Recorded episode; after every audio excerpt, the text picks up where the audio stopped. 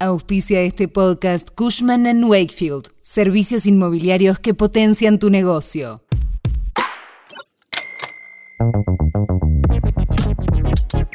El presidente electo Javier Milei aseguró que la Argentina pasará por un periodo de estanflación económica y acusó al gobierno de Alberto Fernández de ser el responsable de la aparición de este fenómeno. Te contamos más detalles.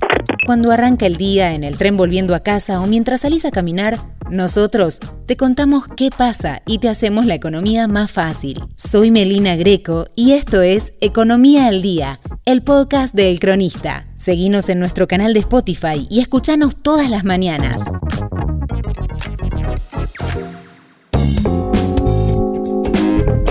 El líder de la Libertad Avanza hizo fuertes declaraciones en Radio La Red.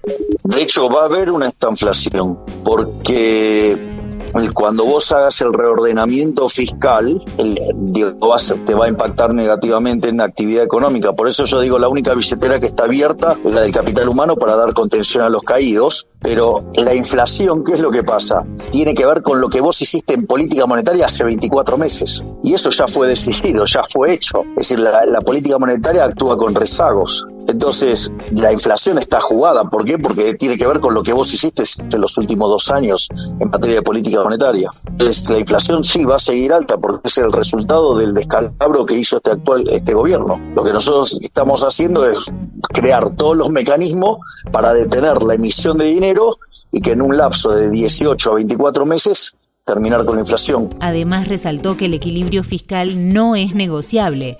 Para mi ley es clave alcanzarlo, de otra forma no se podría evitar la catástrofe económica que está dejando el actual gobierno.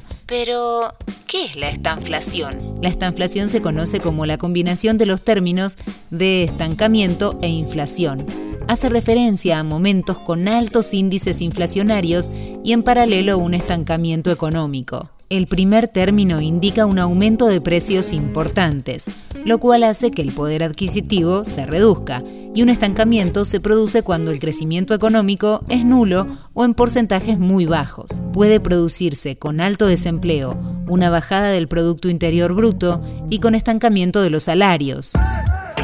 Este fenómeno suele darse en economías mixtas, en las cuales se interponen principios de la economía de libre mercado con medidas reguladoras de confirmarse este escenario, será por demás complicado para los responsables de la política económica, así como también para los inversores.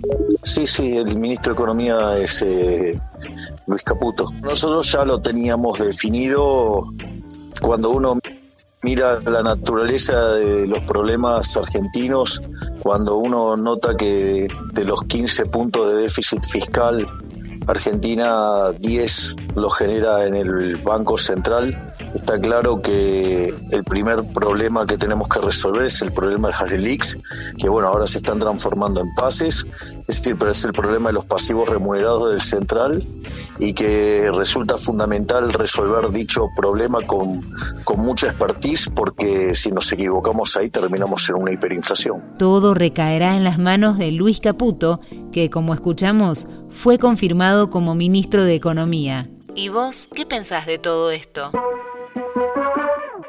Esto fue Economía al Día, el podcast de El Cronista.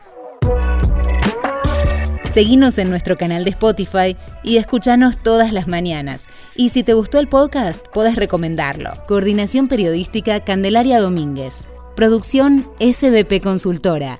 Hasta la próxima.